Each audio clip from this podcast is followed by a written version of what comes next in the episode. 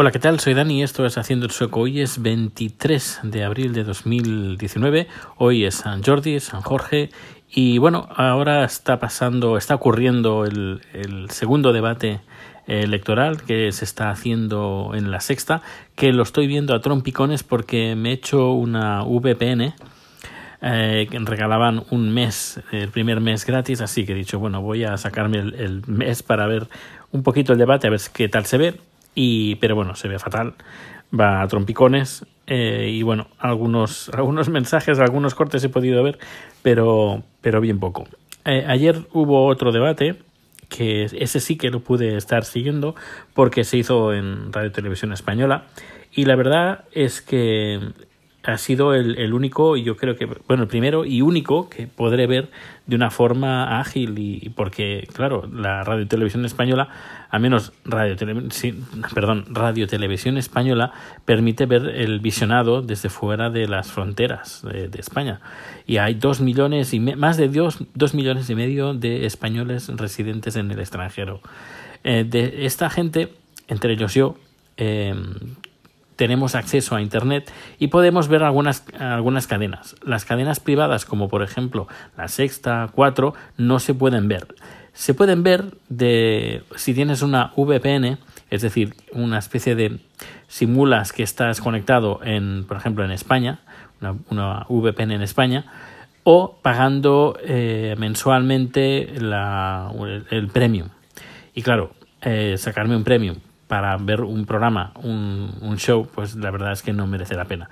Y por otra parte, creo y considero que siendo la televisión pública, la, la televisión que, que, que además se puede ver desde cualquier parte del mundo, que por cierto me dijeron que no, que en algunas partes de Estados Unidos no, pero bueno, eso ya no sé si es problema técnico o no lo sé, pero bueno, en teoría, eh, la, por lo que sé, la televisión, eh, Radio Televisión Española no tiene capado la, la, el acceso a otros países.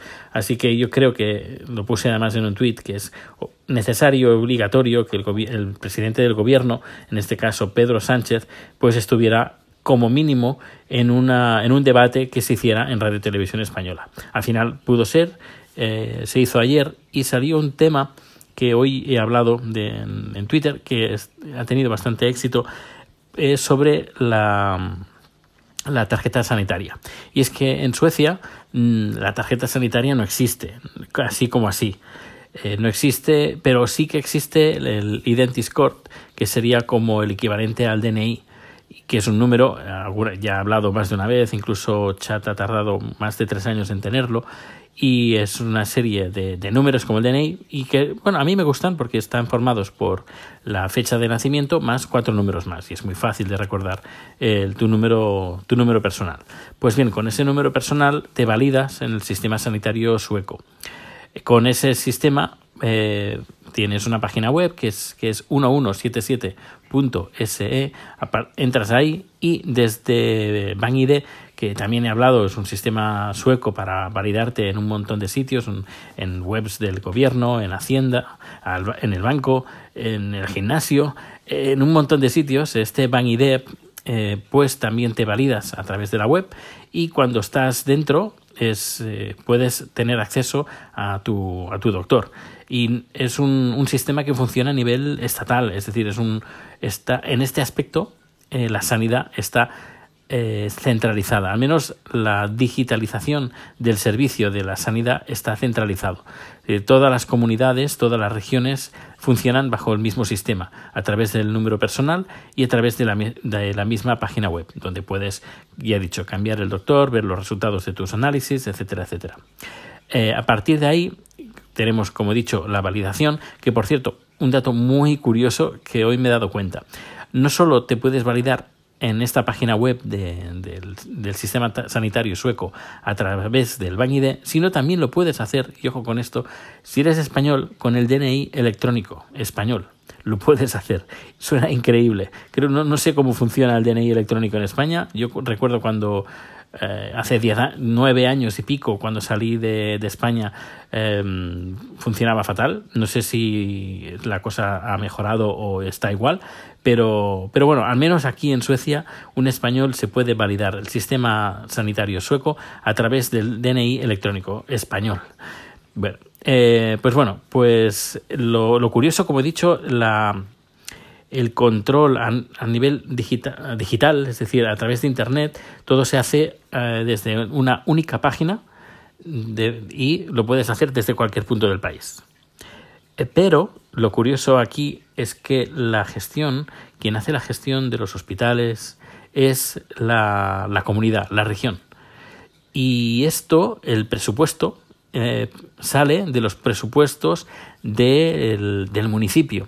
Eh, lo he comentado más de una vez y además hay una entrevista que está publicada en haciendoelsueco.com en la versión extra, haciendoelsueco.com extra hay una entrevista que le hice a un parlamentario sueco donde nos hablaba de cómo funcionan los, entre otras cosas, otras cosas, cómo funcionaba, cómo funciona el sistema de, de impuestos aquí en Suecia. Y nos contaba que quien recauda es el municipio y es el municipio que luego distribuye a la región y luego distribuye al Estado, no al revés, es decir, no es el Estado que eh, recopila todos los impuestos y luego los distribuye, no, eh, es la mayor parte de los impuestos los, eh, los gana, los recibe directamente el municipio. Así que la gestión de la sanidad se hace por regiones.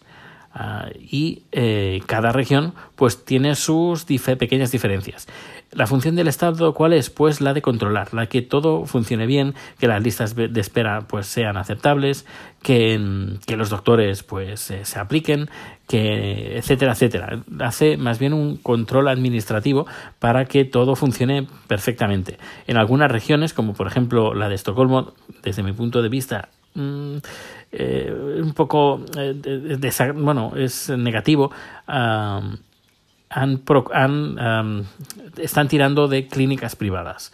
Y esto está generando ciertos problemas entre ciertas clínicas y bastante graves. Un día hablaré de esto y además esto nos habló además una parlamentaria sueca del Partido Socialdemócrata y además está en el podcast también. Es decir, que y también nos cuenta las problemáticas pues que, que han habido aquí en Estocolmo por porque bueno, el partido de la derecha pues eh, ha tirado hacia, hacia este sector cuando el Partido Socialdemócrata está completamente en contra.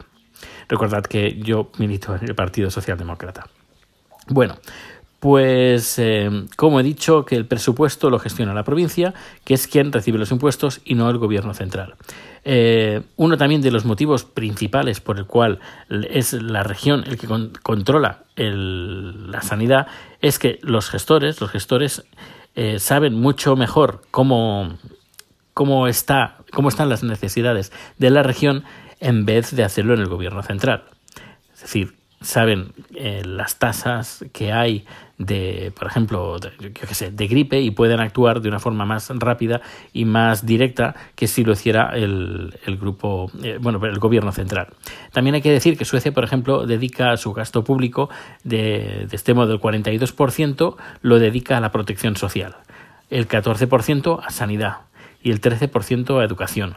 Hay una página web que pondré en las notas del programa, sí me acuerdo, eh, pondré el enlace en la página web de sweden.es donde verás toda esta información, eh, lo que se paga, porque hay un, es decir, no es 100% gratuita, tiene, hay excepciones, pero no es, por, no es 100% gratuita y tiene un máximo.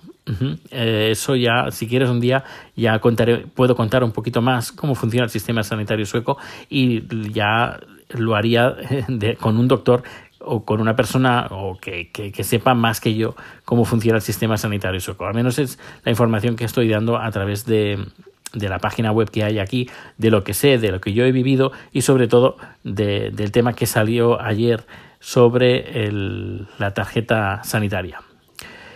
Y bueno, pues, pues nada, este ha sido el podcast de hoy, un poco machacón. Eh, como he dicho, estoy viendo el.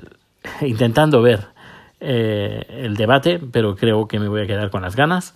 Así que, bueno, eh, ya tengo, ah, no sé, ya no sé si lo dije, creo que no, pero ya, bueno, ya tengo las papeletas, las tengo delante mío, ya tengo la papeleta seleccionada en el sobre, tengo también la, el, sobre también cerrado con los seradores y mañana, mañana que es el primer día donde que las embajadas abren para poder votar, así que mañana iré personalmente a la embajada para hacer el uso de mi voto. Y bueno, van a ser elecciones eh, moviditas, así que agarraos que vienen curvas. Hasta luego.